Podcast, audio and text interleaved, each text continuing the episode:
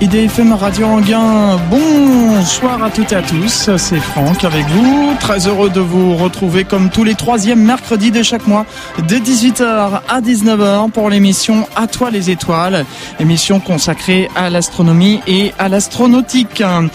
Vous le savez, pour les fidèles de cette émission À toi les étoiles, euh, que cette émission est parrainée, hein, une marraine et un parrain. Donc euh, la marraine d'À toi les étoiles est Danielle Brio, astrophysicienne à l'Observatoire de Paris, et le parrain d'À toi les étoiles est Jean-François Pellerin, journaliste scientifique.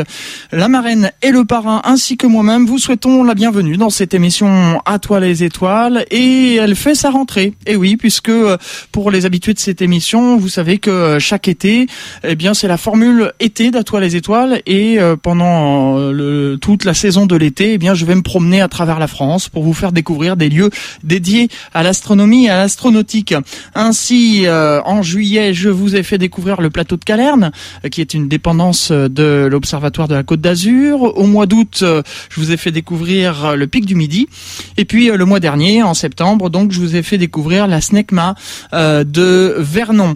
Et donc là, on fait la rentrée dans les studios. Probablement la dernière émission d'Atoile les étoiles euh, ici au 46 avenue de Ceinture, puisque vous savez que IDFM Radio Anguin va prochainement euh, déménager. Pour euh, cette 96e émission, déjà hein, bientôt la centième, eh bien le thème est les sons de l'espace. Et je reçois comme invité Philippe Zarka, qui est directeur de recherche au CNRS, laboratoire d'études spatiales et d'instrumentation en astrophysique, qu'on appelle le LESIA, de l'Observatoire de Paris. Monsieur Zarka, bonsoir. Bonsoir. Merci euh, d'avoir répondu présent à cette invitation euh, pour euh, cette émission à toi les étoiles. Alors, comme j'ai l'habitude de faire, les auditeurs qui sont assidus à cette émission doivent déjà connaître, mais pour les nouveaux, j'aimerais que tout d'abord que vous nous présentiez en quelques mots le CNRS et le LESIA. Oh, le CNRS, c'est un grand, un grand établissement en fait qui compte dans les 11 000 chercheurs qui travaillent dans toutes les disciplines de la recherche des sciences humaines aux sciences exactes, de la physique aux maths, à l'astronomie, et euh, qui compte 11 000 chercheurs et qui compte environ 15 000 ingénieurs, techniciens administratifs, répartis dans des labos dans toute la France. Et euh, le CNRS a des laboratoires euh, propres, où il n'y a que des personnels du CNRS, et des laboratoires associés, comme l'Observatoire de Paris, où il y a des personnels CNRS, et puis il y a des gens, des observatoires, il y a des maîtres de conférences universitaires, etc. Voilà, alors, Alors le LESIA, pardon. oui, le LESIA, justement. Donc l'Observatoire de Paris, c'est un, c'est un grand établissement scientifique euh, donc euh, de recherche en astronomie qui compte euh, cinq gros laboratoires plus une unité, une unité, scientifique à Nancy. Les cinq laboratoires sont situés pour certains à Paris, pour d'autres à Meudon. Et le LESIA est l'un d'entre eux, le plus gros en l'occurrence, mais c'est pas très important. Et comme son nom l'indique, il s'occupe essentiellement, pas uniquement, d'études spatiales. Donc euh, le LESIA a beaucoup d'expériences qui volent sur les sondes spatiales actuelles, comme, euh, comme Cassini par exemple, comme Stéréo. Et euh, les chercheurs et les ingénieurs du LESIA construisent des instruments et les font voler sur ces sondes spatiales, analysent les données, font de la théorie qui va derrière. Ils font aussi des observations au sol. c'est assez varié. Mhm. Alors le thème de cette émission, je l'ai dit tout à l'heure, euh, c'est donc les sons de l'espace. Voilà qui est original, puisque moi je me souviens euh, euh, lorsque j'étais en, en, troisième que mon professeur de physique avait dit, en prenant exemple du film Star Wars, on, les voit, il y a des courses poursuites, ils font des tirs laser, on entend des, les, tirs laser, tchou tchou, je le fais bien. Hein ouais, tout à fait. et il y a même des explosions. Bon ça je le ferai pas, mais bon. Et mon professeur de physique disait, c'est une grossière erreur puisque dans l'espace, il y a du vide et il n'y a pas de son. Alors, pourquoi les sons de l'espace? Alors, euh, je sais pas, peut-être que l'espace s'est rempli depuis vos cours de physique. Non, c'est pas vrai, en fait. Euh, non, non, comme disait, comme on disait dans Alien, hein, dans l'espace, on ne vous entend pas crier. Votre prof de physique avait parfaitement raison. Hein. Dans l'espace, il y a essentiellement le vide. Or, le son, c'est euh, une onde, ce sont des ondes qui se propagent portées par la matière, portées par les collisions des atomes et des molécules de la matière. Et donc, quand il n'y a pas de matière, il n'y a pas de son. Donc, dans l'espace, il n'y a pas de son. Donc euh, les sons de l'espace, c'est un raccourci saisissant euh, pour parler d'illustration sonore d'observation de l'espace. Hmm. Alors, illustration sonore, comment, euh, comment vous y prenez justement pour illustrer ces sons? Alors en fait, la, la base de, de, ce petit travail que j'ai fait donc de, pour essayer de, de, diffuser un petit peu, de faire comprendre ce qu'on fait, c'est que je travaille dans un domaine qui est la radioastronomie, en particulier les basses fréquences, un domaine où on ne fait où on ne faisait jusqu'à maintenant pas d'image. en particulier depuis l'espace, on ne fait pas d'images des astres qu'on observe. Donc l'astronomie, c'est quand même traditionnellement le domaine des belles images, des galaxies, des nébuleuses. Bon, euh, ça intéresse beaucoup le public parce que les images sont très esthétiques. En radioastronomie, pas d'images, mais des données qui sont représentées sous une autre forme, sous, le forme, sous la forme euh, d'intensité qu'on reçoit en fonction du temps, de la fréquence. Ce sont des, espèces de pseudo-images qui sont assez, euh, assez hermétiques pour les, pour les profanes. Et donc, euh, je me suis aperçu depuis longtemps que quand j'essayais de, de, parler de ce que je faisais au public, très rapidement, les gens décrochaient parce qu'ils n'arrivaient pas à se faire une idée intuitive de quelle était la nature de ces données sur lesquelles on travaille. Mhm. Alors en fait, euh, en réfléchissant un petit peu, je me suis aperçu que la structure des données euh, qu'on obtient en radioastronomie en, basse fréquence, hein, en particulier dans l'espace ou au sol, donc de l'intensité qui se répartit en fonction du temps et de la fréquence, eh bien c'est tout à fait similaire à euh, ce qu'on obtient quand on fait l'analyse d'un son.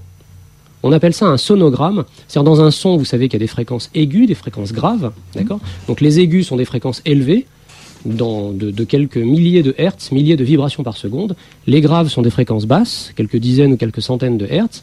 Et euh, on peut analyser un son en en faisant une représentation graphique où on va représenter l'intensité en fonction du temps, donc le son se déroule temps, et de la fréquence, donc des graves et des aigus.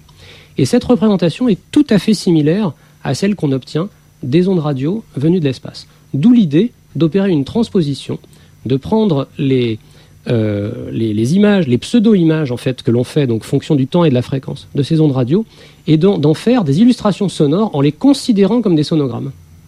Alors vous utilisez, je, pense, comme j'ai eu l'occasion de faire découvrir aux auditeurs euh, à, l'été 2010, le radiotélescope de Nancy Alors euh, moi, pas directement en fait. À Nancy, il y, a, il y avait trois, maintenant quatre instruments historiques. Il y a le grand radiotélescope, mhm. que tout le monde connaît parce que c'est le plus visible sur les photos. Qu'on a fait découvrir dans une émission. Voilà, et ce radiotélescope observe dans ce qu'on appelle les longueurs d'onde désymétriques, c'est-à-dire euh, des ondes dont une oscillation correspond à une longueur de 10 ou quelques dizaines de centimètres. Bon. Avec le radiotélescope de Nancy, on observe beaucoup en ce moment les pulsars, mais aussi les galaxies, les comètes, euh, certaines étoiles, etc. Mais il y a d'autres instruments à Nancy. Le, un autre de ces instruments est le radiohéliographe, qui est un instrument euh, constitué d'une multitude d'antennes euh, qui observent le Soleil exclusivement. Et un troisième instrument historique, euh, donc qui date des années 1970 environ, qui est le grand réseau décamétrique, qui est un ensemble d'antennes que l'on combine ensemble pour collecter des signaux, à des fréquences beaucoup plus basses que le radiotélescope, puisque ce sont des, des longueurs d'onde qui correspondent à plusieurs dizaines de mètres, c'est-à-dire des fréquences qui correspondent à quelques dizaines de mégahertz alors qu'au radiotélescope, euh, on travaille plutôt avec des fréquences de quelques gigahertz, donc des milliards de hertz. Hmm. Alors aujourd'hui, il y a un quatrième instrument annoncé euh, qui est euh, en fait une partie d'un grand instrument européen, le plus grand radiotélescope du monde en fait actuellement, qui s'appelle LOFAR, le, Low Frequency Array, le réseau basse fréquence, qui, qui est fait d'une cinquantaine d'éléments. L'un de ces éléments est annoncé. Et lui aussi observe dans les basses fréquences et il fait à la fois des images et des pseudo-images temps fréquence. Alors, je pense qu'on a maintenant placé un peu pour faire comprendre aux auditeurs et qu'on peut euh, passer maintenant aux travaux pratiques. Alors, euh, notamment, euh, nous faire écouter quelques extraits sonores en nous expliquant de quoi il s'agit, bien sûr. je crois qu'on va, on va commencer par en écouter un, histoire de, poser un peu le, décor, et puis ensuite on dira de quoi il s'agit. Donc là, je vous dis juste qu'il s'agit d'un court extrait sonore qui concerne une émission radio de Jupiter.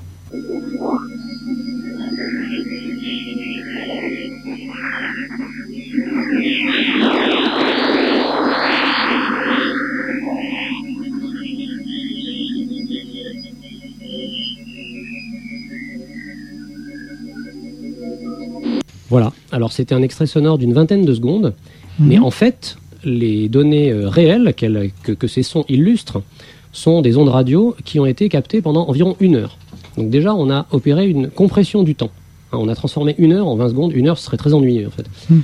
Donc euh, en 20 secondes, on représente, on représente ce qui s'est déroulé pendant une heure et vous avez pu entendre que le son est très riche en fait, mhm. euh, les fréquences varient beaucoup. Alors on a opéré une deuxième opération qui est que les fréquences correspondant à, ces émissions radio qu'on reçoit de Jupiter euh, sont des fréquences qui sont comprises entre 10 et 40 MHz, donc 10, et 40 millions de vibrations par seconde, alors que le son euh, audible par nos oreilles, lui, est à, des fréquences typiquement comprises entre environ 50 Hertz, donc 50 vibrations par seconde, et mettons 15 000 Hertz, 15 000 vibrations par seconde. Donc 1000 fois plus lent. Donc on a aussi opéré une translation dans le domaine des fréquences. On a replacé la, distribution d'intensité euh, dans les fréquences 10-40 MHz, on les a replacées dans le domaine audio, en les compressant, puisqu'il fallait faire rentrer 30 MHz, 30 millions de Hertz, dans 20 kHz, 20 000 Hz seulement. Mhm. Voilà. Alors donc on peut comme ça, euh, numériquement, hein, à l'aide d'un programme informatique, euh, que j'ai écrit il y a quelques années, on peut opérer comme ça n'importe quelle compression et translation des fréquences et du temps pour obtenir une image sonore relativement brève de n'importe quel événement. Alors, si vous voulez, on peut réécouter euh, l'extrait qu'on a, qu'on a juste écouté, et maintenant on peut décrire un peu ce qui se passe.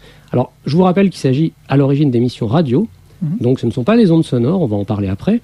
Et ce qui se passe, c'est qu'au cours du temps, on a quelques précurseurs, puis un espèce de très gros orage d'émissions radio de Jupiter, et puis une petite queue qui, dont la fréquence descend et donc qui va des aigus vers les graves ensuite.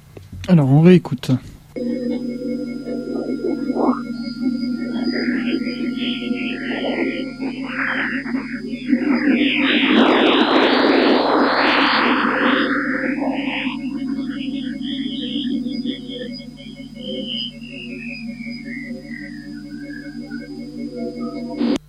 Voilà, donc pour euh, ce, son provenant de Jupiter. Alors qu'est-ce qui génère justement ce... Alors, donc on est bien d'accord, hein, c'est pas un son qui provient de Jupiter. Hein. Oui. Alors d'abord, bon, ce qu'il faut, ce qu'il faut peut-être expliquer très brièvement, c'est que euh, le son est une onde, la lumière est une onde, les ondes radio sont des ondes, euh, tout n'est pas absolument identique. Donc comme je l'ai dit tout à l'heure, le son, c'est une vibration de la matière, dans la matière.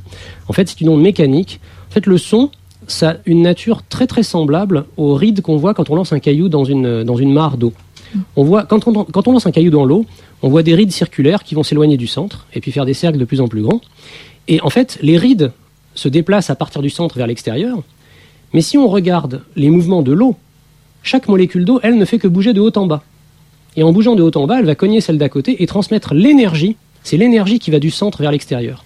Donc l'eau se bouge de haut en bas, c'est une onde de surface, et l'énergie portée par cette onde, elle, va se déplacer du centre vers l'extérieur, portée par les collisions entre les molécules d'eau. Donc pour avoir un, alors un son, c'est très similaire, sauf que c'est pas une vibration mécanique à la surface de la matière comme de l'eau, mais c'est en volume. Quand je parle, par exemple, mes cordes vocales font vibrer l'air. Donc, ce sont des ondes longitudinales dans la direction devant, qui partent devant moi. On fait vibrer l'air et cette vibration se transmet par collision des molécules d'air les unes avec les autres. Et puis, ça arrive éventuellement jusqu'à vos oreilles. Et euh, vos oreilles, dans vos oreilles, il y a le tympan qui va transformer ces vibrations en un petit signal électrique qui va être décodé par le cerveau et interprété comme un son. Bon. Alors, les ondes lumineuses, c'est très très différent, puisque une onde lumineuse n'est pas portée par la matière. Une onde lumineuse, c'est une onde d'énergie pure. Alors, si on voulait rentrer dans les détails techniques, mais on va peut-être pas euh, s'y aventurer trop, on dirait que euh, cette énergie, en fait, consiste en un champ électrique et un champ magnétique euh, qui varient de conserve ensemble et qui, de ce fait, arrivent à propager de l'énergie à travers l'espace vide. Et c'est Maxwell qui a le premier énoncé les lois qui permettent de rendre compte de ce transport d'énergie via des ondes. Donc en fait, la lumière qu'on voit avec nos yeux, eh c'est une vibration d'énergie qui peut se déplacer aussi bien dans, l'air, dans la matière, que dans l'espace vide, et qui correspond donc à de l'énergie qui se propage euh, à travers l'espace. Mais les ondes lumineuses, notre œil n'est sensible qu'à une, petite gamme de longueurs d'onde ou de fréquences. Hein, c'est la même chose. Hein. la longueur d'onde et la fréquence sont inverses l'un de l'autre, à une constante près notre œil n'est sensible qu'à une toute petite gamme de longueur d'onde, par exemple, qui va en gros de, 0,4 microns, c'est-à-dire 0,4 millionième de mètre, jusqu'à 0,8 microns à peu près, et qui va du euh, violet au rouge, en l'occurrence. Et ça, c'est simplement parce que le Soleil émet l'essentiel de son énergie dans cette gamme, et donc nous, on a évolué à la surface de la Terre, et nos yeux se sont adaptés à cette gamme d'énergie qui est la gamme dans laquelle à la fois on a le plus d'énergie, donc le plus de lumière pour voir, et puis où les détails euh, mesurés par nos yeux sont les plus fins. Mais en fait, les, ondes lumineuses couvrent un domaine beaucoup beaucoup plus vaste que la simple lumière visible. Alors vous savez peut-être, vous avez entendu dire au moins que Quand on va au-delà du rouge, donc on sort du domaine des ondes visibles en, allant au-delà du rouge, eh bien on trouve l'infrarouge, les ondes infrarouges donc, qui sont euh, des ondes dont on se sert pour chauffer parfois euh, euh, les objets, ou qui sont les ondes émises par les objets chauds. Hein, les militaires adorent porter des lunettes infrarouges pour voir la nuit, parce que le corps humain, qui est à une température relativement élevée, hein, trentaine de degrés, euh, va émettre des ondes infrarouges. Quand on va au-delà de l'infrarouge, encore vers des ondes encore plus longues, donc l'infrarouge, c'est des ondes de quelques microns à quelques dizaines de microns, alors que dans le visible, on était à un demi-micron. Quand on va encore plus loin, on va rentrer dans le domaine progressivement des ondes radio, en passant par les ondes millimétriques, puis centimétriques, et puis décamétriques, en fait les plus longues qu'on peut observer à partir du sol. De l'autre côté, au-delà du violet, eh bien on a l'ultraviolet, euh, les rayons X, les rayons gamma. Voilà, tout ça c'est de la lumière. Euh, c'est donc exactement de la même nature, c'est de l'énergie portée par des champs électriques et magnétiques qui se déplacent à travers le vide, mais simplement notre œil n'est sensible qu'à une petite partie de cette lumière. Mais on peut construire des instruments, comme des radiotélescopes, des récepteurs, des, des télescopes X, qui sont sensibles à d'autres parties du spectre de la lumière, c'est-à-dire des ondes qui ne sont pas visibles avec nos yeux. C'est ça qu'on reçoit à Nancy ou dans l'espace, en radio en particulier, dont on fait des pseudo-images en temps et en fréquence qu'on transforme en son. Bon, mm. ça c'était l'introduction. D'accord, et c'est ce que nous avons écouté comme extrait. Voilà. Alors maintenant, vous m'avez posé la question, euh, mais qu'est-ce qui cause, euh, c'est, qu'est-ce qui cause, euh, qu'est-ce qui crée les ondes radio voilà. que j'ai transformées en son ici pour les besoins d'illustration sonore? Parce que à la radio, évidemment, regarder une image serait plus difficile. Donc, ça va dépendre de l'objet qu'on regarde. Alors, si on regarde Jupiter, eh bien, très brièvement, parce que c'est un domaine d'étude à lui tout seul, Jupiter, est, comme, comme la Terre d'ailleurs, mais, mais beaucoup plus puissamment que la Terre, possède un très fort champ magnétique qui, vient, qui naît au cœur de la planète. Et ce champ magnétique euh, crée en fait, euh, par interaction avec le vent qui vient du Soleil, une énorme bulle, presque vide, qu'on appelle la magnétosphère, hein, la sphère magnétique de Jupiter, dans laquelle, elle est presque vide mais pas tout à fait, et euh, il y a notamment des particules chargées dans cette euh, magnétosphère, des électrons, des ions qui viennent soit du vent solaire, soit qui viennent de la haute atmosphère de la planète. Et la magnétosphère de Jupiter roule, joue le rôle d'un très grand accélérateur de particules. Les particules sont accélérées, et quand elles sont accélérées, les électrons peuvent émettre des ondes radio quand ils se déplacent dans un champ magnétique. Mmh. Et c'est la transposition de ces ondes qu'on a écoutées ici. Voilà pour euh, cette explication euh, bien complète. On va laisser un peu le temps aux auditeurs de méditer sur tout cela et pendant ce temps-là, on va faire une respiration musicale avec euh, Chronos Quartet euh, qui ont fait un, live, si on peut dire. Oui, c'est ça, c'est un live et ça s'appelle Sunring. C'est euh, avec justement des sons de l'espace. On va écouter donc un extrait de 4 minutes et puis on se retrouve ensuite pour la suite de cette émission À toi les étoiles. Je vous rappelle que le thème c'est les sons de l'espace. IDFM 98 FM, toujours plus de proximité. Pour vous. Retour dans les studios d'IDFM Radio Anguin pour euh, cette émission À toi les étoiles du mois d'octobre. Le thème, je vous le rappelle, c'est les sons de l'espace avec euh, Philippe Zarka qui est directeur de recherche au CNRS, euh, laboratoire spatial d'instrumentation en astrophysique qu'on appelle le LESIA de l'Observatoire de Paris.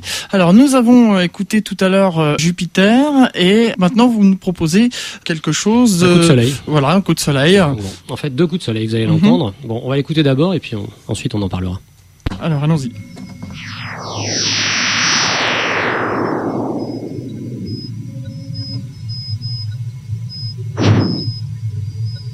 Voilà, on a écouté deux coups de soleil, donc euh, ce sont des observations qui ont été faites euh, encore une fois à Nancy, comme mm -hmm. les précédentes, au, avec le réseau décamétrique de Nancy. Euh, donc on a écouté euh, un son qui illustre un phénomène qui s'est passé, là encore, en environ deux heures dans la réalité bon, et qu'on a écouté en une vingtaine de secondes ici. Alors qu'est-ce qu'on a entendu? On va, on va, le refaire passer une fois si vous voulez. Qu'est-ce qu'on a entendu? On a entendu d'abord un, une, première, une première bouffée de bruit, on pourrait appeler ça un premier orage, et puis ensuite un deuxième beaucoup plus bref. Mm -hmm. Et si vous écoutez bien, dans la, pour la deuxième fois, vous allez entendre que dans les deux cas, eh bien, le son euh, part des aigus et va vers les graves, en fait, lentement d'abord et puis très rapidement ensuite. Réécoutons. Réécoutons.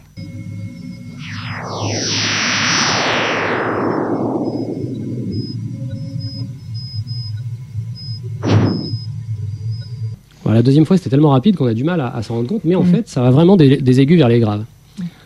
Alors, de quoi s'agit-il? Bon, il s'agit encore d'ondes radio euh, dans le domaine euh, décamétrique, c'est-à-dire dans le domaine de longueur d'onde de l'ordre de la dizaine de mètres, donc beaucoup, beaucoup, beaucoup plus longues que la lumière visible. Et il s'agit, en fait, de ce qu'on appelle des sursauts solaires. Les sursauts solaires, alors là, c'est très très différent de Jupiter. Pour Jupiter, je vous avais dit que euh, les, émissions radio venaient d'électrons qui se déplaçaient dans le champ magnétique de Jupiter. Là, il s'agit encore d'électrons, mais cette fois-ci, ces électrons s'éloignent du Soleil, en fait, sont émis par le Soleil lors d'éruptions, et ils vont s'éloigner à très très grande vitesse. Et euh, l'environnement du Soleil n'est pas le vide tout de suite, mais d'abord l'atmosphère du Soleil, ce qu'on appelle la couronne. Et dans cette couronne, il y a de la matière, de la matière ionisée, donc des électrons et des ions. Et quand le faisceau d'électrons émis par le Soleil traverse la couronne solaire, il va la faire vibrer. Et cette vibration va produire des champs électriques qui vont eux-mêmes donner des ondes radio. Et comme le, milieu, la couronne solaire devient de plus en plus ténue, de moins en moins dense quand on s'éloigne du Soleil, eh bien les vibrations produites par les électrons qui passent à travers le milieu, on peut montrer qu'elles sont de plus en plus basse fréquence, et donc on va avoir des sons de plus en plus graves dans leur traduction sonore ici. Alors maintenant, on a eu un son qui euh, a pris quand même quelques secondes pour aller des aigus vers les graves, et puis un son ensuite qui a pris euh, une fraction de seconde pour aller des aigus vers les graves. Et donc, mm. comme c'était la, même traduction sonore hein, du même événement, euh, le total durant deux heures, on peut facilement comprendre que le premier événement correspond à une perturbation dans la couronne solaire qui s'est propagée lentement à travers la couronne, et le deuxième, au contraire, à une, une perturbation qui s'est propagée très vite. Alors le premier événement, ça s'appelle, dans le jargon des, astronomes solaires, un sursaut de type 2. Le type 1, c'est un type euh, historique qui euh, ne recouvre pas une physique très claire. Le sursaut de type 2, c'est quelque chose de très très euh, bien identifié. Ça correspond lors d'une éruption à une onde de choc. Donc l'éruption, c'est une espèce d'explosion hmm. qui va donner une onde de choc. Cette onde de choc va balayer la couronne et en même temps qu'elle la balaye, elle accélère des électrons qui produisent des ondes radio. Cette onde de choc se déplace à peu près à 1000 à 2000 km par seconde à travers la couronne. Le deuxième événement, qui était donc beaucoup plus rapide, correspond à des faisceaux d'électrons, des bouffées d'électrons, qui sont directement émis par certains phénomènes éruptifs du Soleil, mais qui, eux, vont se déplacer donc beaucoup plus vite que 1000 ou 2000 km par seconde. Ils se déplacent à environ 30 000 à 100 000 km par seconde. Donc c'est des vitesses euh, qu'on appelle relativistes, puisque ça commence à ne pas être négligeable par rapport à la vitesse de la lumière. Et ces faisceaux, en perturbant le milieu, très rapidement, ils produisent là aussi des ondes radio de fréquences décroissantes. Alors justement, vous parlez d'ondes radio. Et euh, comme on est à la radio, euh, est-ce que nous on pourrait le capter avec un, poste? Voilà, alors justement non, il y, a une, il y a une grande ambiguïté dans le mot radio. C'est que euh, les, les, physiciens, les astronomes utilisent le terme radio, on va dire, au sens propre, au sens physique, c'est-à-dire c'est un domaine des ondes lumineuses, des ondes électromagnétiques invisibles par nos yeux, mais qui correspond à, des ondes, euh, donc des champs électriques et magnétiques qui se propagent. Et ce qu'on appelle couramment la radio dans la vie courante, c'est en fait la radiodiffusion. Et tout est dans le diffusion qui manque. Mmh. Alors en fait, expliquons un peu ce qui se passe. Si on veut euh, transmettre une, une, émission sonore, parlée, comme on est en train de le faire en ce moment, mmh. et puis qu'on veut la transmettre à de nombreux auditeurs, bon, euh, on aurait une solution, c'est de mettre un haut-parleur euh, en un endroit élevé, au sommet de la Tour Eiffel par exemple, et puis d'arroser tout le monde. Mm. Bon, mais alors ça ça, présente quand même plusieurs inconvénients. D'abord, on n'est pas libre d'écouter ou non, mm. on est forcé d'être arrosé par le son. Ensuite, euh, on ne peut pas diffuser deux émissions à la fois, puisque ce serait la cacophonie, et donc ça va pas du tout. Donc en fait, on a trouvé, voici assez longtemps en fait, hein, un moyen très très élégant de transporter les sons, qui consiste à coder les sons et les mettre à cheval d'ondes radio, cette fois-ci les ondes radio des physiciens, celles dont je parle, donc des ondes lumineuses invisibles. Alors ces ondes lumineuses ont beaucoup d'avantages. D'abord, euh, elles nécessitent très très peu d'énergie pour être produites et pour être euh, envoyées. Elles se propagent à travers les murs très facilement. On peut coder, on a besoin pour coder euh, une, émission sonore, on a besoin d'une bande de fréquence de 20 kHz, la bande du son, de la bande sonore. Or, le domaine radio, lui, qui correspond à des mégahertz, est donc beaucoup plus vaste. Donc on peut en fait utiliser beaucoup beaucoup de bandes différentes et on peut avoir beaucoup de stations de radiodiffusion différentes. On peut écouter IDFM, mais on peut aussi écouter France Inter, ce qui est très mal, hein, il vaut mieux écouter IDFM. Voilà, et donc, euh, donc on peut écouter beaucoup d'émissions qui sont envoyées en parallèle et on va sélectionner celles qu'on choisit d'écouter. Donc maintenant, qu'est-ce qui se passe exactement quand on fait de la radiodiffusion? Eh bien, on parle dans un microphone, comme je suis en train de le faire en ce moment. C'est quoi un microphone? C'est un petit instrument qui transforme les ondes sonores, donc les vibrations de l'air, en un signal électrique de même fréquence. Ensuite, on va mettre ce signal électrique à cheval sur une onde radio. Alors il y a, des, appareils qui font ça très bien, des émetteurs. Donc on va choisir une onde radio de fréquence beaucoup plus élevée, par exemple une onde radio de fréquence 50 MHz, ou 98 euh, si on veut. Mhm. Et puis on va mettre le signal électrique correspondant au son à cheval sur cette onde radio. Alors comment on le met à cheval? On a deux solutions. Soit on va coder l'amplitude de l'onde, et donc c'est ce qu'on appelle la modulation d'amplitude.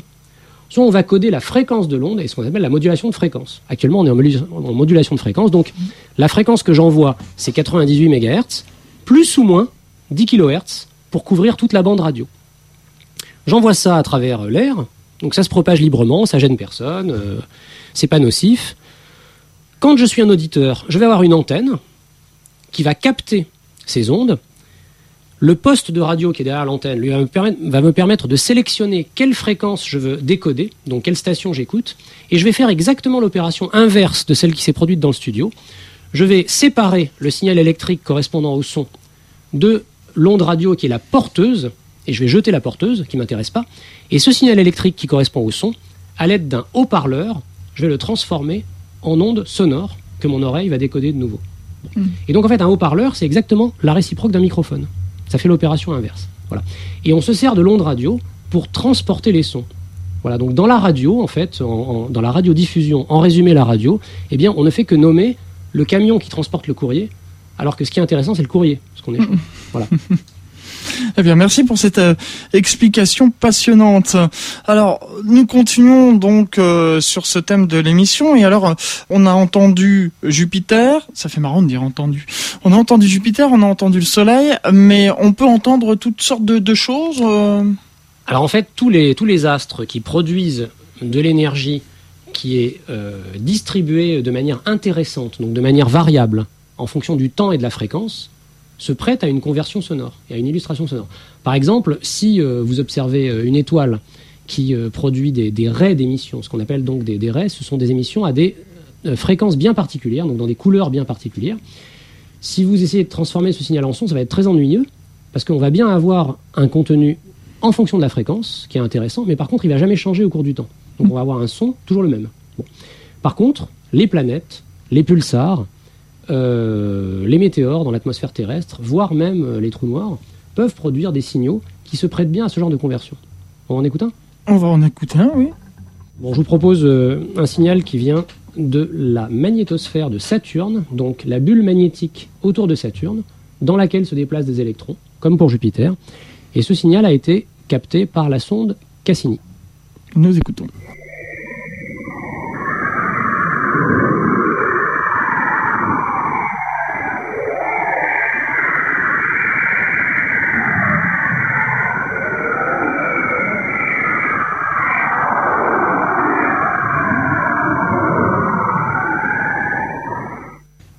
Comme ça, on dirait un, feu d'artifice un peu. Ouais, un très fantomatique, isentite. Alors en fait, ce sont des, ondes d'assez basse fréquence, hein, puisque les, ondes en réalité n'ont une fréquence qui n'est que 3 à 4 fois supérieure aux fréquences audio. Donc on est dans le domaine de 60 kHz à peu près. Donc ça a été translaté dans le domaine audio. Et toutes ces ondes sont dues euh, jusqu'à maintenant à des électrons qui se déplacent dans le champ magnétique. Alors dans le cas présent, euh, dans le voisinage de l'équateur magnétique de la planète. Bon, je ne crois pas qu'on va rentrer dans les détails. Alors, euh, ce qui est intéressant, c'est que il y, a des, sons très très euh, très très variés euh, qui vont. Alors, quand on, quand on est scientifique et quand on fait de la recherche en utilisant ces données, on va évidemment pas du tout utiliser ces illustrations sonores, parce que l'oreille n'est pas n'est pas un outil quand même extrêmement sélectif et, quantitatif, mm. et donc on va plutôt utiliser directement les nombres qui sont cachés derrière.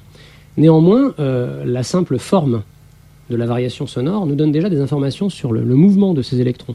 On va, entendre encore une fois une émission de Saturne captée par Cassini mhm. qui correspond à des, à des ondes qui se propagent le long du champ magnétique en étant très dispersées. Ça va donner des sons extrêmement bizarres, vous allez voir. Alors écoutons.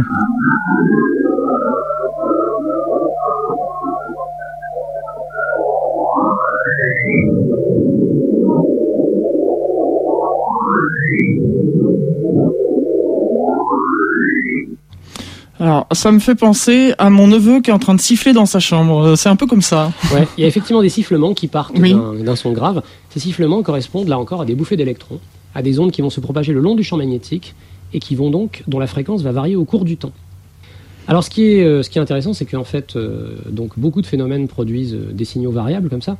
Alors si vous voulez, on peut passer à quelque chose de complètement différent, qui n'est plus, qui concerne toujours Saturne, toujours Cassini, mais plus du tout la magnétosphère, donc pas la bulle magnétique au-delà de la planète, hein, mais directement l'atmosphère de la planète. Saturne est l'une des planètes du système solaire où on a détecté des orages, des vrais orages atmosphériques, très très intenses pour certains.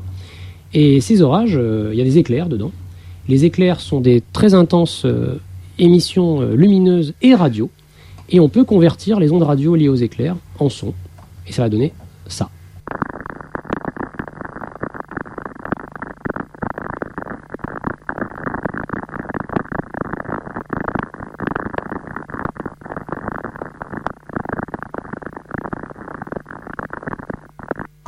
C'est différent quand même que de nos orages sur Terre. Hein. Oui, alors en fait, il faut, ce qu'il faut savoir, c'est que, bon, évidemment, la conversion sonore, c'est, euh, il y, a, y, a y, a y, a, des choix qui sont faits, hein, des mm. choix euh, de, de, de traduction. Euh, L'extrait qu'on a écouté, là, durait en réalité deux heures. Et chaque petit craquement qu'on entendait mm. correspond en fait à un éclair d'orage dans l'atmosphère de Saturne, qu'on entendrait comme sur Terre si on était sur Saturne. Parce que dans l'atmosphère de Saturne, il y a du gaz, donc euh, le son peut se propager dans l'atmosphère.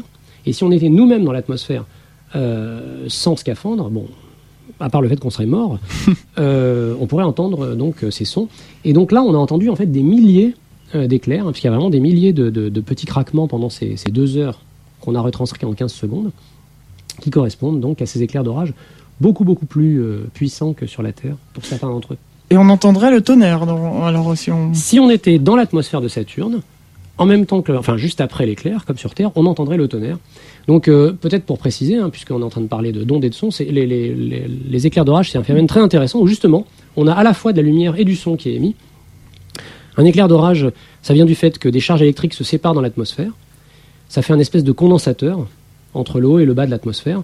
Et puis à un moment donné, la, la charge de ce condensateur est tellement forte qu'il va claquer. Le claquage, c'est un courant très fort qui va neutraliser la différence de charge, donc partir du haut vers le bas ou du bas vers le haut de l'atmosphère. Et ce courant très très fort joue le rôle d'une antenne qui va produire des ondes radio. Mais en même temps, ce courant va chauffer terriblement euh, l'atmosphère où il passe, donc il va produire des ondes lumineuses, parce que le gaz est chauffé. Et il est chauffé tellement fort qu'il se dilate, le canal dû à l'éclair se dilate très vite, et cette dilatation crée une onde de choc qui va se propager pour donner le tonnerre. Mmh. On a vraiment tout à la fois avec les éclairs. En effet. Alors restez avec nous puisque euh, on, on, continuera donc à, à écouter encore euh, des, des, sons de l'univers et là on va aller au-delà du, du, système solaire. Mais pour l'instant on va vous laisser euh, digérer un peu toutes ces informations avec une nouvelle pause musicale. Alors là c'est un musicien euh, qui est amateur en fait, euh, qui a fait le, le, titre que nous allons écouter, qui s'est inspiré en fait de, de sa passion pour l'astronomie. Ça s'appelle Voyage dans l'espace c'est de la musique électronique, hein, donc un peu ce qu'on entend dans les boîtes de nuit, comme on pourrait dire. Euh, ça donne euh, ce qu'on va écouter. On a l'impression, écoutez, si vous fermez les yeux, on a l'impression en fait de voyager à travers le système solaire. On passe près d'une planète, il y a un certain tempo et puis on change. Après, on va auprès d'une autre planète et le tempo change. On écoute tout de suite ce morceau. On se retrouve ensuite pour la, la suite et la fin de cette émission à toi les étoiles. IDFM 98 FM à Paris et dans toute l'île de France. IDFM Radio Regard. Retour dans les studios d'IDFM Radio Regard pour cette dernière partie de cette émission. À toi les étoiles. Le thème, je vous rappelle, les sons de l'espace avec euh, Philippe Zarka, directeur de recherche au CNRS, laboratoire d'études spatiales et d'instrumentation en astrophysique qu'on appelle le LESIA de l'Observatoire de Paris. Alors avant cette pause musicale euh, donc qui a été faite par euh, un musicien amateur qui s'appelle Azaz, Voyage dans l'espace, on a entendu des sons de notre système solaire. Alors j'aimerais maintenant qu'on aille voir un peu en dehors du système solaire. Tout à fait. Alors il y a, y a, des astres qui se prêtent particulièrement bien à cette traduction sonore. Hein, J'insiste toujours, traduction sonore. Il n'y a, pas de réel son qui arrive. Mm -hmm. Et ces astres sont les pulsars. Il euh, y a euh, des gens à, à, à l'Observatoire de Paris, à, à, un laboratoire à Orléans, le LPC2E et à Nancy, qui étudient les pulsars. C'est quoi un pulsar? C'est une étoile morte, en fait. C'est le résidu d'une étoile. C'est une étoile plus grosse que le Soleil, qui, à la fin de sa vie, d'une part a explosé en crachant toutes ses couches externes, ce qui a fait ce qu'on appelle une supernova, une, étoile très très brillante. Et d'autre part, ce qui restait au centre s'est effondré et c'est condensé en un astre qui peut avoir la masse du Soleil. Le Soleil, je vous rappelle, a un, rayon d'environ, un diamètre d'environ 1 400 000 km. Et là, un pulsar, c'est un astre, un astre qui a à peu près la même masse, mais qui ne fait que 50 km de diamètre. Donc extrêmement petit, extrêmement dense, monstrueusement dense. Et puis de même qu'un un patineur euh, qui, qui, tourne sur lui-même et quand il ramène ses bras vers lui, il accélère, le pulsar, en se comprimant, il s'est mis à tourner très vite. Le Soleil fait un tour sur lui-même en un mois à peu près. Un pulsar euh, fait un tour sur lui-même en, entre une seconde et un millième de seconde. Hmm. Ah oui, C'est extrêmement rapide. Et comme les pulsars, en général, ont des champs magnétiques très forts, avec des électrons qui se propagent dedans et qui émettent des ondes radio, eh bien, euh, un faisceau radio, en fait, qui vient des, deux pôles magnétiques du pulsar, en général, cet axe magnétique est incliné par rapport à l'axe de rotation du pulsar, donc ça fait un peu comme un, phare qui tournerait. Si on est bien situé dans le faisceau du phare, on va voir une impulsion à chaque tour du pulsar.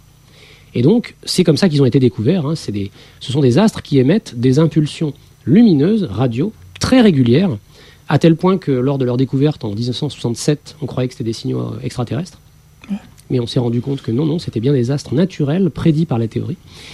Et comme ce sont des impulsions très régulières, alors elles sont très très régulières, il n'y a qu'une seule chose qui varie dans ces impulsions, c'est que l'intensité d'une impulsion à l'autre peut varier beaucoup. C'est dû à un phénomène qu'on appelle la scintillation euh, dans l'espace interstellaire.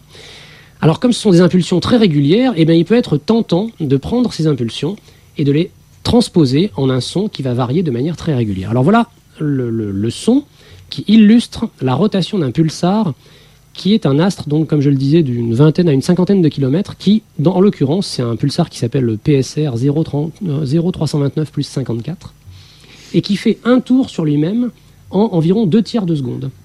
D'accord. Alors écoutons.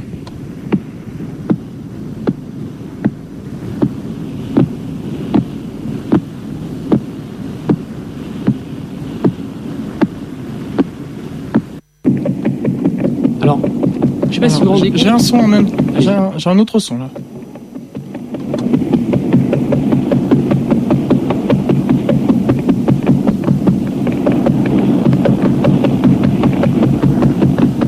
Alors en fait, euh, en fait, on a, on a accidentellement écouté euh, des sons correspondant à deux pulsars différents. Le premier donc était un pulsar qui faisait un tour en deux tiers de seconde, et le deuxième était un pulsar qui faisait six tours par seconde. Vous voyez, ça battait plus vite.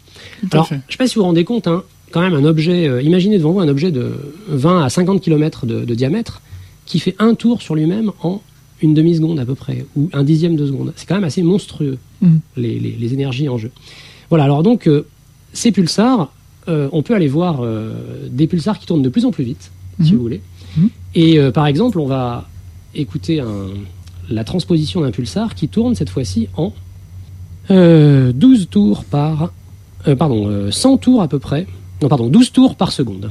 Ah, c'est extrêmement rapide.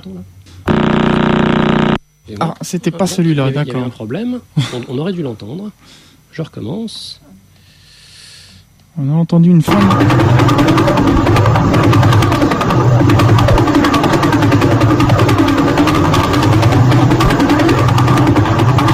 Ça, c'est un pulsar dans la, dans la constellation de Vela qui fait, euh, qui fait donc 12 tours par seconde. Donc ça mhm. commence à être assez monstrueux.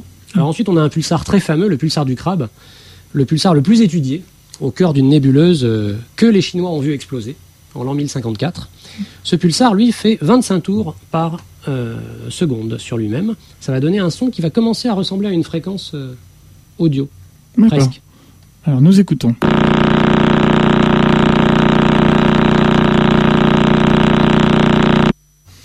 Ça, c'est quand même assez. Euh...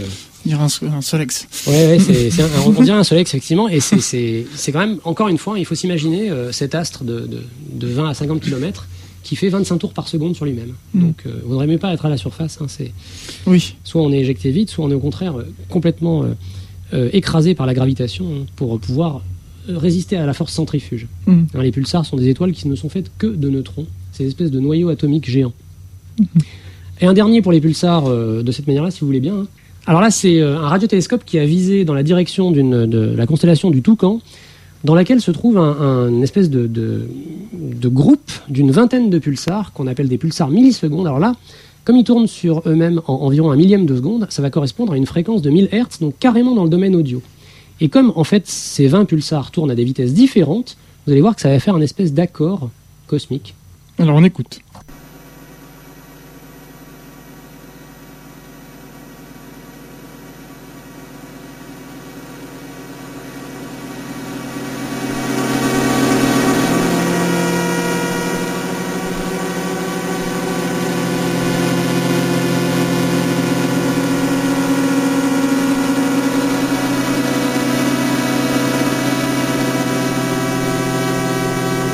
Alors c'est pas moi qui fais cette, cette animation, hein, les gens ont joué un petit peu avec, mais mm. avec l'apparition des sons, mais chaque fréquence correspond à la rotation d'un pulsar.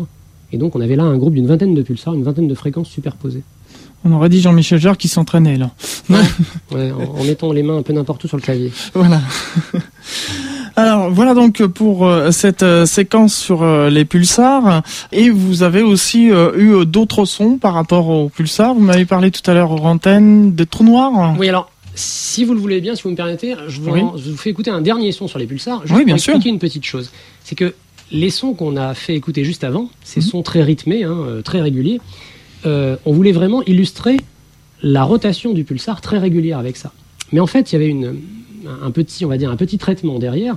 C'est qu'on avait, on avait traité les données de manière à ce que on entende bien euh, chaque tour en fait du pulsar comme un coup. Mais en fait, dans la réalité, quand on fait les observations en radio des pulsars, les signaux des pulsars arrivent dispersés, c'est-à-dire que les hautes fréquences arrivent avant les basses, à cause de la propagation du signal dans le, milieu interstellaire. Et en fait, si on n'avait pas fait le traitement de tout à l'heure, là j'ai pris une observation brute d'un pulsar, et euh, je vous la fais écouter, vous allez voir que c'est un son qui n'arrête pas de descendre, parce qu'on entend en fait des sons qui se déplacent des hautes vers les basses fréquences en permanence. Ça donne quelque chose d'assez étrange. Alors nous écoutons.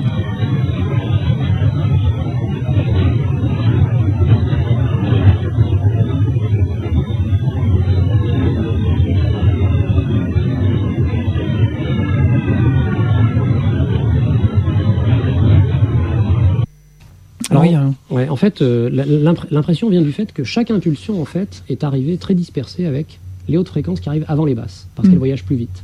Mm. Et donc ça donne cette espèce d'accord permanent, puisque les impulsions se superposent les unes avec les autres. D'accord.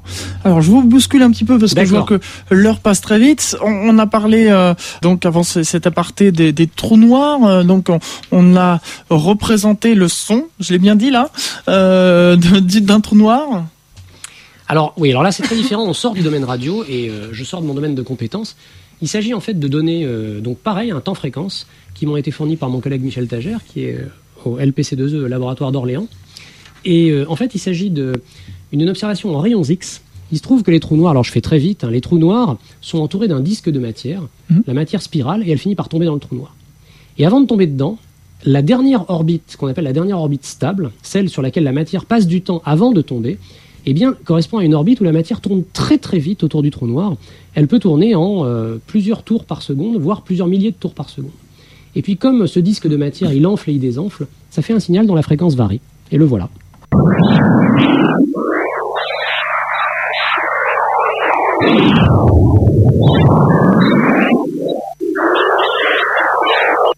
En effet, c'est original. Alors en fait, quand on entend des sons plus aigus, ça voulait dire que le disque de matière se comprimait et mhm. donc les particules tournaient beaucoup plus vite au centre. Quand on entendait un son plus grave, le disque se dilate. Puis voilà, ça varie comme ça. Oui, là, on pouvait à peu près, oui, effectivement, représenter euh, un peu la, chose. D'autres choses à rajouter sur ce, sur ce trou noir? Non, il faudrait. Alors, c'est un trou noir qui s'appelle, c'est une source qui s'appelle GRS 1915 plus 105. Euh, hein, il y a toujours des noms assez poétiques en astronomie parce qu'en fait, ce sont les coordonnées, euh, souvent, ou les nomenclatures des objets dans des catalogues. Euh, là, le son qu'on a entendu, ben, il correspondait à des variations en fait qui s'étalaient sur une heure. D'accord. Donc observé en rayons X cette fois-ci. On n'est pas limité à la radio. D'accord. Bon, ben, puisque je vois qu'il nous reste encore un petit peu de temps, j'avais un auditeur qui m'avait posé une question euh, avant cette émission, qui m'avait envoyé un SMS, je le remercie d'ailleurs. Donc il me demandait par rapport au thème de l'émission, est-ce que la NASA a enregistré le son des vents de Mars? Euh, c'est une bonne question et la réponse est que je ne sais pas. Je ne pas, d'accord. je ne travaille pas sur Mars. Euh, en principe, il n'est pas complètement impossible qu'il y ait un son. Mars a une atmosphère euh, très mhm. ténue, donc il y a des ondes mécaniques dans cette atmosphère. Mhm. Je ne sais pas si on a enregistré des sons, je ne les connais pas. En, tout cas, si on était sur Mars, on pourrait entendre le bruit du vent comme on l'entend sur Terre. Probablement pas comme on l'entend sur Terre, parce que l'atmosphère de Mars est extrêmement extrêmement mince, extrêmement ténu. Hein. c'est un dix millième environ, un millième à un dix millième de l'atmosphère terrestre. Et donc, j'ai tendance à penser qu'on entendrait des sons beaucoup plus aigus. Bien, merci pour cette euh, précision, Philippe Zarka. On arrive au terme de cette émission À toi les étoiles. Euh, je vous rappelle que le thème aujourd'hui était euh, les sons de l'espace. Avant de, conclure cette émission, bien comme je le demande toujours, je demande à l'invité le mot de la fin. Alors, Philippe Zarka, pour conclure cette émission, le mot de la fin.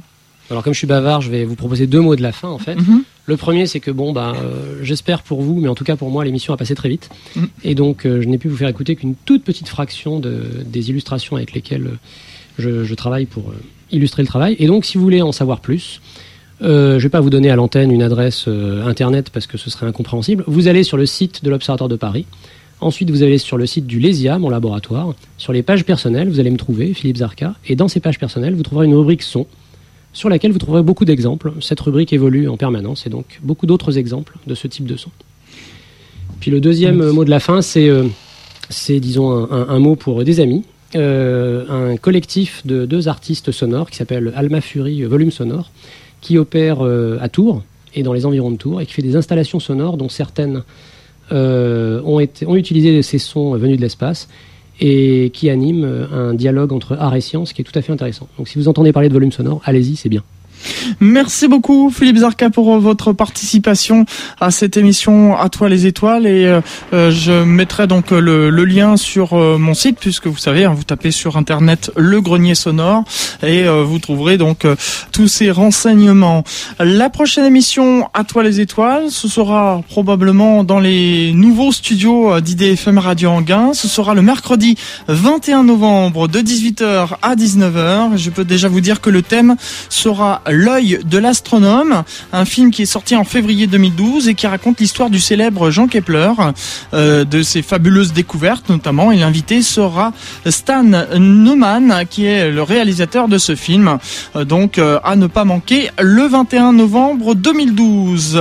Et puis la marraine d'Atoile les étoiles, Daniel Brio, qui est astrophysicienne à l'Observatoire de Paris, ainsi que le parrain Jean-François Pellerin, journaliste scientifique, et moi-même vous souhaitons à toutes et à tous une bonne soirée à l'écoute d'IDFM Radio Anguin. Dans un instant, le journal de Radio France Internationale. Et ce sera Toff pour le Mag Music. Au revoir à tous et rendez-vous le 21, le 21 novembre. IDFM 98 FM.